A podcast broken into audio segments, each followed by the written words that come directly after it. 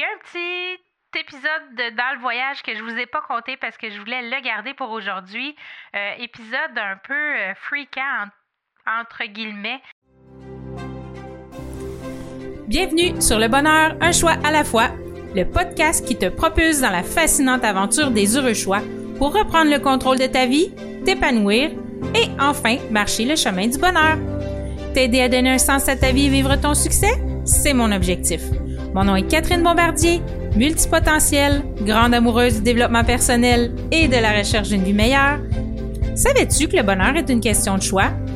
Joins-toi à moi pour apprendre à faire des heureux choix, à t'aligner avec tes besoins, tes désirs et tes convictions.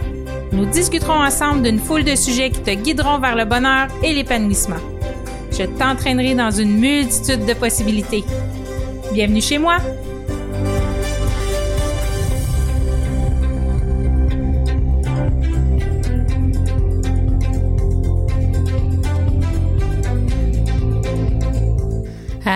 Allô, allô, j'espère que vous allez bien. Aujourd'hui, jour 24 du défi J'envoie 2023.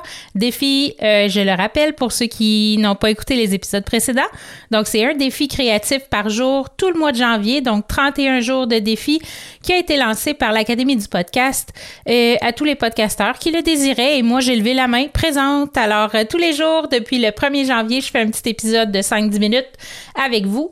Aujourd'hui, je vous raconte une anecdote qui est en lien avec un précédent sujet que j'ai parlé il y, a, pas longtemps. Donc, euh, je sais pas si vous vous souvenez, j'avais parlé d'un voyage marquant pour moi. C'était mon voyage au Guatemala. Quand je suis allée faire de l'aide humanitaire, apprendre l'espagnol et évidemment euh, faire la touriste un petit peu euh, par la bande. il y a un petit épisode de, dans le voyage que je vous ai pas compté parce que je voulais le garder pour aujourd'hui. épisode un peu fréquent entre guillemets, si je peux euh, employer le mot. Euh, on est parti, c'est une journée de touristes, là. On est parti euh, les quatre, les deux gars, les deux filles. On s'en va visiter. Il me semble bien, là, ma, mémoire me joue des tours. Mais il me semble bien qu'on était parti au lac Atitlan ou à Chichicastenango, qui était le plus gros marché en tout cas, c'est vraiment joli, mais en tout cas, une des deux places, c'est pas important. Au retour, on est dans le Collectivos, l'autobus qui nous ramène euh, à Antigua. Et là, on arrête dans un village, un tout petit village, là.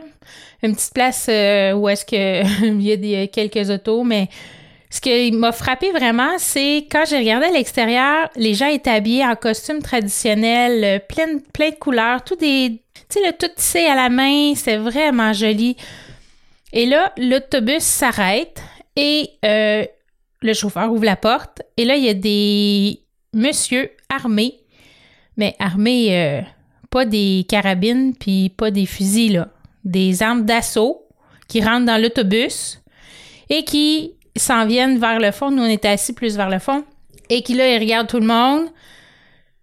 Là, plus personne parle on se regarde, mais on n'ose pas trop respirer, on ne veut pas parler. On, se rappelle, là, on n'est pas aux États-Unis puis au Canada, là, on est au Guatemala.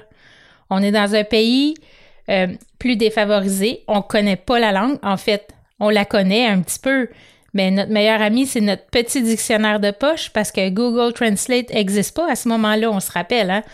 Alors, on a notre petit euh, dictionnaire de poche et là, on se croise les doigts on veut pas se faire pogner, on veut pas se faire sortir de l'autobus, on veut pas se faire questionner, on serait pas capable de répondre de toute manière. Là, ils font le tour de l'autobus, ils sortent quelques personnes, mais là, c'est intimidant, là. Je, de mémoire, écoutez, ça fait vraiment longtemps. Là, là on recule, là. Décembre 97, janvier 98, ici au Québec, on est en plein verglas. Euh, c'est la folie furieuse ici. Nous, on est au chaud avec les palmiers, mais on vit cette situation-là on n'est pas gros dans nos culottes là, parce que des situations comme ça au Québec, on n'en vit jamais. Là, c'est pas quelque chose que, qu'on risque de vivre non plus euh, de sitôt. Alors euh, vraiment, on ça a été c'est stressant.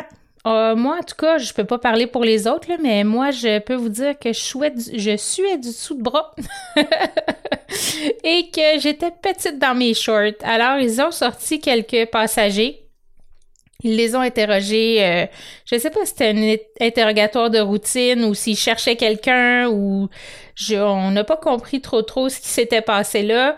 Et euh, le chauffeur, je me souviens pas si les gens sont rentrés dans l'autobus ou pas, mais le chauffeur a fermé la porte, on est reparti et là on a comme fait Ouf, et là là, qu'est-ce qui vient de se passer là? Comme ça, on était dans un autre monde ou dans un film, là, tu sais, euh, vraiment euh, avec les grosses armes d'assaut, là.